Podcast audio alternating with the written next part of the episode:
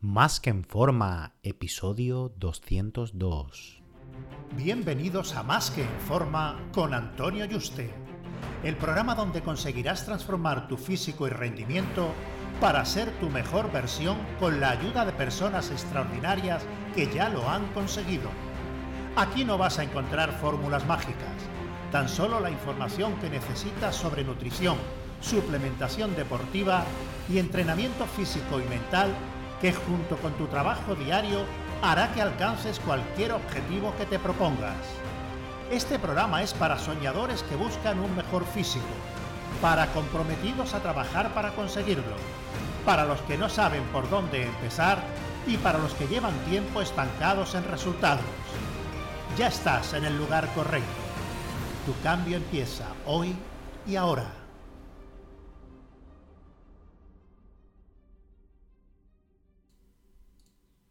Muy buenas y bienvenido a un nuevo programa. Quiero comentarte, antes de empezar el programa, que tanto mi equipo como yo hemos abierto consultoría gratuita por teléfono por si deseas que trabajemos juntos para ayudarte a conseguir el cuerpo que deseas y mejorar tu salud, donde seré tu coach y te diseñaré los planes de entrenamiento, alimentación y comunicación diaria para que consigamos tus objetivos en el menor tiempo posible. Para que hablemos por teléfono, solo tienes que entrar en antonioyuste.com barra ayúdame. antonioyuste.com barra ayúdame, ayúdame sin tilde. La ansiedad es uno de los problemas más comunes y que a largo plazo pueden ser más perjudiciales de la sociedad actual. Suele manifestarse con exceso de liberación de adrenalina, cortisol, somatización a nivel de intestino, cardiovascular, hipertensión, arritmia, cefalea, falta de sueño, dificultad al respirar, bueno, y un largo etcétera. Ya sabemos que se puede producir por desequilibrios tanto físicos como mentales. Pero una vez que tenemos estos síntomas y se alargan en el tiempo, ¿cómo podemos controlarla? Bueno, herramientas naturales para controlar la ansiedad. Controla tu salud, eso es lo primero, porque cuando el sistema nervioso está alterado y segrega demasiada adrenalina y noradrenalina, Muchas veces es una llamada de atención que lo ponen en alerta porque tenemos una patología, ya que el sistema nervioso no funciona independiente del resto de órganos.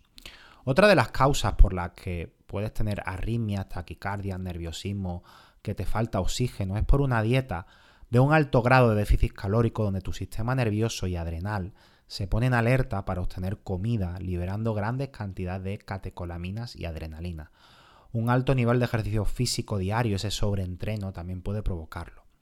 Por eso la ansiedad no hay que taparla, ya que es una señal del cuerpo en el que algo no está funcionando bien, sino el comprobar y corregir qué es lo que lo está causando. Luego hay que comprobar el correcto funcionamiento de tus biorritmos.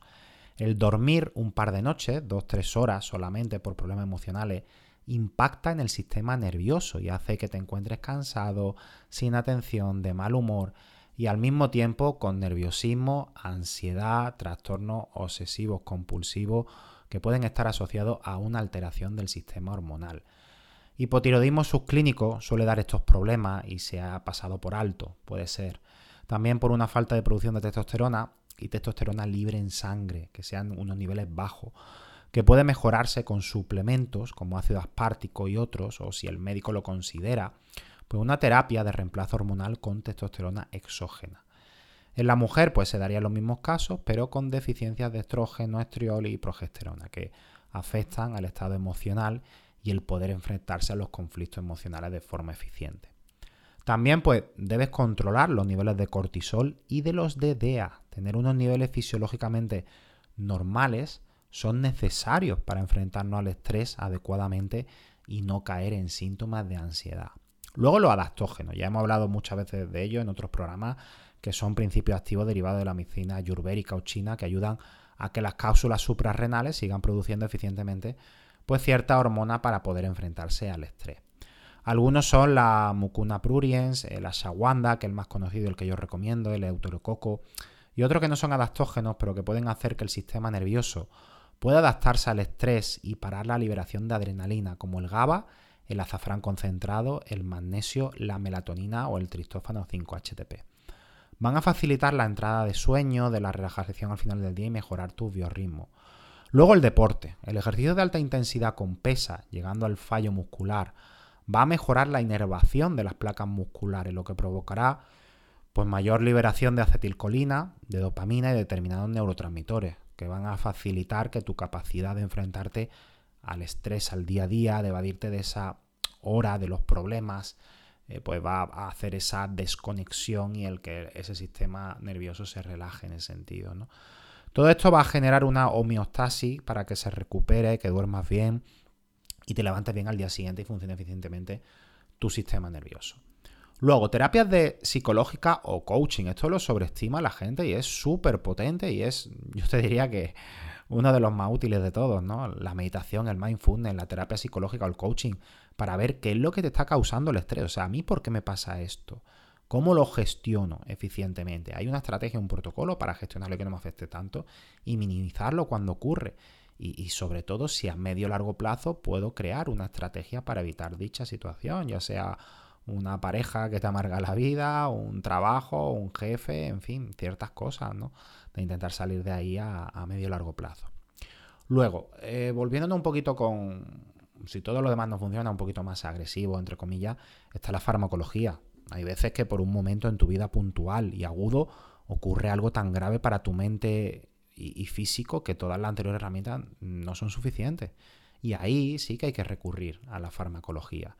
En estos casos en los que uno no puede ni comer por la segregación excesiva de ácido clorhídrico, el tener taquicardias continuas, no poder dormir, no levantarte de la cama, estar agotado con nerviosismo, no poder respirar durante semanas o meses, es una auténtica tortura, infierno y pesadilla, te quieres morir.